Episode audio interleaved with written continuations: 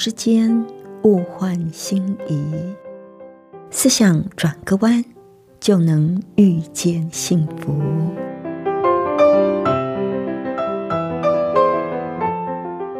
这里是希望之声，我是唐瑶，邀请您和我一起在今天遇见幸福。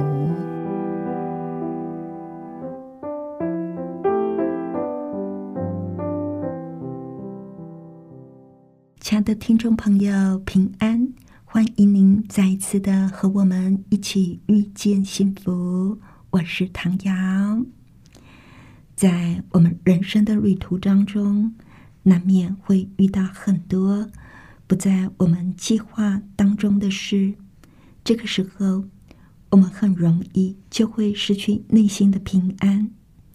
接纳可以帮助我们从压倒性的问题里。得到解脱。今天我们要学习的功课就是接纳。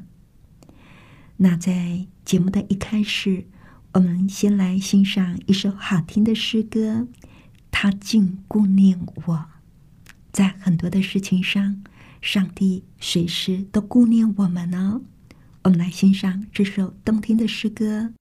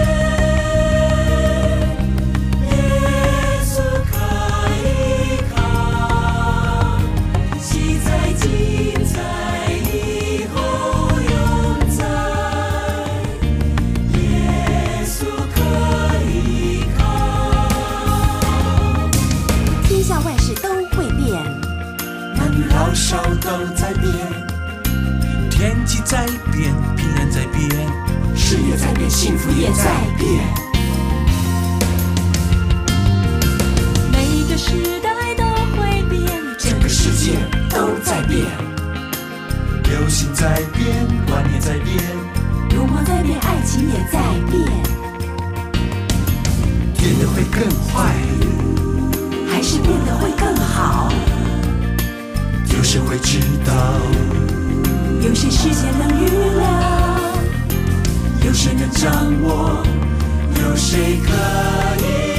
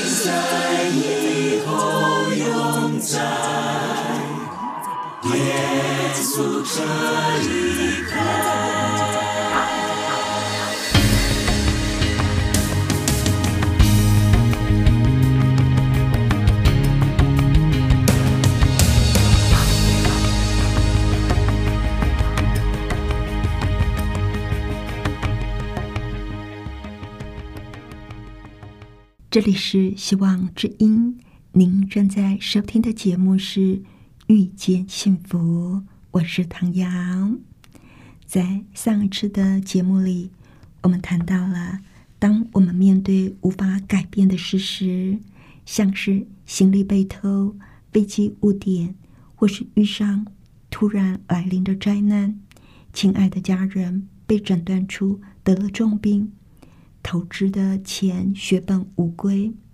面对这些处境，我们不要害怕面对现实，也不要只在那里抱怨为什么是我。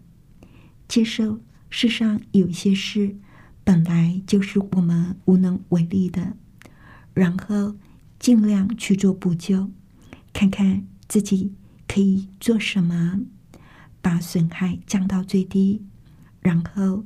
我们要学习放手，把它交托给上帝。今天我们要跟您分享的主题是接纳。您会不会觉得接纳是无路可走的时候能够下的最后一步棋呢？就好像意外事件或者是天灾人祸这样的大灾难来临的时候，我们。就不得不认命的接受，但是《平静安稳》这一本书的作者却告诉我们，接纳是任何人在任何的时间里都可以做到的，丝毫不受到事情是不是严重所限制。相对的，它可以用在所有超乎我们能力所能够控制的情境上，哪怕是。日常生活里所碰到的微小挫折，或者是分开，都可以包含在里面。当然，有时候餐厅里邻桌尖叫吵闹的小孩，的确会叫人生气。大排长龙等着算账的队伍，却因为一位客人的拖延耽搁，而让大家苦苦等候。面对。类似这样的状况所累积而来的怒气，往往会让我们心生焦虑。而且讽刺的是，这些惹得我们一肚子气的人，却往往不知道我们在生他们的气啊！既然我们无力控制这些情况，那么又何必把自己的情绪卷入在其中呢？要保持平静的方法，就是要在适当的时候让情绪能够适当的抽离。一个内心平静的人，绝对不会浪费时间跟精神去批评别人。当然，要改变多年批评的习惯，扭转我们对逆境的反应方式，改善我们对于冤家的相处态度。的确不是一件容易的事，它需要时间跟不断的练习，好让我们做到保持中立、不批判的立场。但是为此所做的努力却是值得的。也许有人会说，万一碰到很严重的事情，该怎么办？好比说遇到房子查封、被逐出家门、财务破产。或是病入膏肓，这个时候，难道我们还能够平心静气的接纳一切，而不焦急动气吗？举例来说，假如医生在例行健康检查的时候，怀疑你身体的某个部分不正常，而要求你做进一步的化验、切片检查，而这一件事是发生在星期五。可是进一步的化验却要等到周末过后的星期一才能够进行，而化验的结果更是要一个星期之后才能够知道。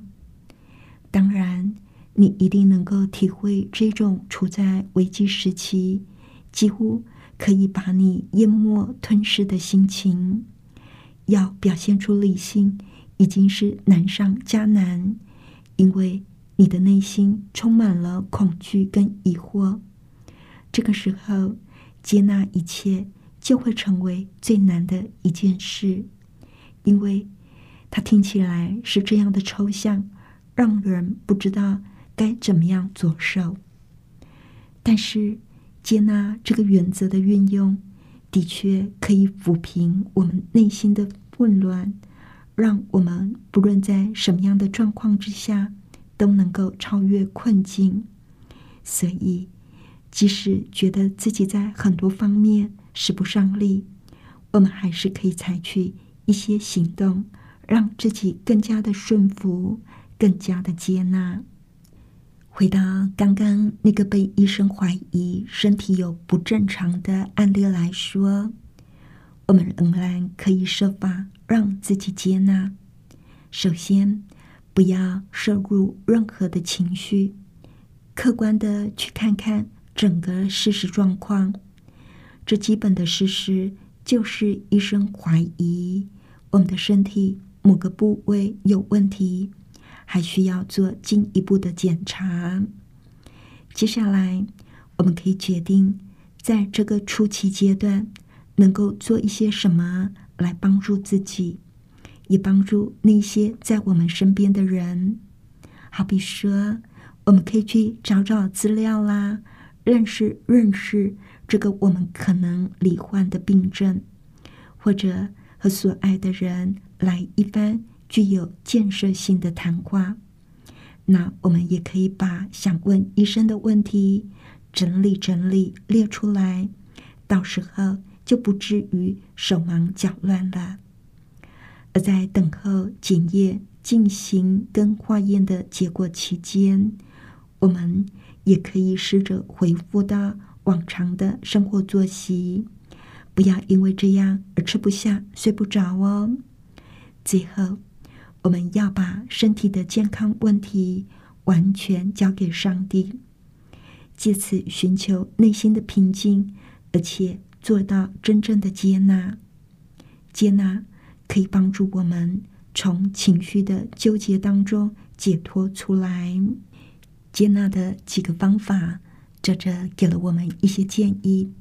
他说：“第一呢，就是要清楚而客观的审视。”当时的事实现象，不要夸大自己的想象，增加无所谓的焦虑。接下来要决定有什么建设性的步骤或者是动作可以用来改善情境，把精神放在我们可以做的地方，而不是那些我们无能为力的地方。还有要恢复正常的生活作息。相信所有的阴霾都会一扫而空，不要因为这样就茶不思饭不想。最后，要凭着信心跟全然的信靠，把问题都交在上帝手里。相信所有的问题，上帝都有解。接纳生命里我们无法改变的事实，可以让我们把精力放在。我们可以有所改变的地方，反而能够带来更多的改变，把事情转向好的一面。我曾经听过一个故事，有两个人在中年的时候失去了辛苦多年所累积的积蓄，其中一个人非常的烦恼，成天担忧、丧气，责怪那个他信任的朋友。倒在远走高飞，把他一生的积蓄都给骗走了。而另外一个人在早报上得知他存钱的银行倒闭了，所有的存款都要不回来了。但是他却坚定而安静的说：“哎，既然钱全都没了，再怎么烦恼忧愁也无法挽回。”既然是这样，还不如努力的工作，东山再起吧。于是他打起精神，更加卖力的工作，不久就累积了不少的财富，很有成就。而反观另外一个人呢，依旧整天惋惜失去的钱财，为自己的倒霉怨天尤人，以至于到现在还是一事无成。活在那个事件的阴影里，接纳一件我们无法改变的事实，可以帮助我们抛开这件事情重新开始。如果我们一直都不接纳，反而会一直被它所影响、所捆绑。所以，我们要接纳，而不是抗拒。接下来，我们来谈谈接纳别人。希腊神话里。有一个人啊，他整天晚上都拉很多的人去睡他的床铺，但是在他这种热忱好客里，却包含了陷阱，因为他坚持每个客人都要刚好适合床铺的大小，所以如果身材太短，他就会硬把客人的双腿给拉长，直到跟床的长度一样齐。如果身材太长，他就会把客人的双腿锯短，来适合床的长短。这个故事听起来有一点牵强附会，不合情理。但想一想，在日常生活里，我们是不是也花了很多的精力，试着想要改变别人，或者去修正别人呢？通常我们会期望。别人按照我们的理想跟标准来着，来符合我们为他们所定下的模子，不然我们就认为别人的快乐与否是我们的责任。可是，当我们试着要把自己的意志加到别人身上的时候，当我们想要管理或者控制别人的时候，结果却是在这些人际关系当中。出现很多的摩擦，所以不管我们的动机、我们的意图有多么的高贵，只要我们想要管理、控制、改变，或者是去调整某一个人，那注定是要失败的。到头来只会把自己弄得满腹挫折，心情混乱不堪。而在另外一方面，如果我们这么做呢，也是剥夺别人学习的机会，让他们不能够从自己的选择、决定跟错误当中学习到经验。除非一个人想要改变、愿意改变，否则你怎么说、怎么做都是没有用的。这也就是为什么尊重别人，过他自己的生活。对我们是这么的重要。也许你会说，这怎么有可能呢？怎么有可能眼睁睁的看着自己心爱的人受到摧残，可是，在情感上却跟他划分的这么清楚呢？我们怎么有可能不担心呢？怎么可能继续过自己的生活而不管他呢？其实，当我们劝过。分析问题给他听之后，对方如果坚持不改，我们就不要像琢磨般的萦绕在别人的问题上。既然我们没有办法改变他的想法、他的行为，我们也就没有办法帮忙减轻他的痛苦。那么，何不把注意力转到自己的身上，想一想？自己在这个生命中的这个阶段，我们怎么样做才是对的，才是最适合的，才是最有效果的？怎么样做才能够真正帮助到他？所谓关心则乱，所以我们要尽量的保持情感上的超然，以免掉入别人情绪的漩涡，才能够。保有自己的独立性跟客观性，在尊重别人生活方式的同时，超然可以帮助我们更能体谅、怜悯，也能够发挥支持的作用。我们对于某些人或某些事所产生的无力感，而愿意放手、退居一旁，并不代表情况就会一直维持现状。我们不是以绝望、死心的态度去把事情丢在一旁，交给上帝，而是确实的相信事情终究会有转机的。那么，所谓的放手，到底是放掉什么呢？其实，我们所放掉的是一种主观、一厢情愿的想法，以为只要我们努力不懈。就能够让事情有所转机。我们所放掉的是不切实际的期望，更长久以来不是自己所应该背负的责任包袱。我们所放掉的是内在的挫折、恐惧、愤怒、无助跟焦虑，以及所有会撕裂我们内心的情感。我们心甘情愿的退居一旁，把事情交给上帝，并不是一种逃避责任的做法。相反的，而是承认自己的能力有限，凭着信心相信上帝一定有解决的方法，而愿意把问题交到上帝的手中。所以，安心放手，交托给上帝。反而是肯定信心的积极表现。亲爱的朋友，你有没有发现，我们所能够做的其实非常的有限，而上帝所能够成就的，却往往超乎我们意料之外的好。持续做对的事，而不必太在意结果，因为人无法掌握结果。我们以为没有结果的事。最后的结局却是好的无比。相信上帝掌权，上帝顾念我们，我们就可以把事情交托给上帝，把我们心中悬念的人放心交托。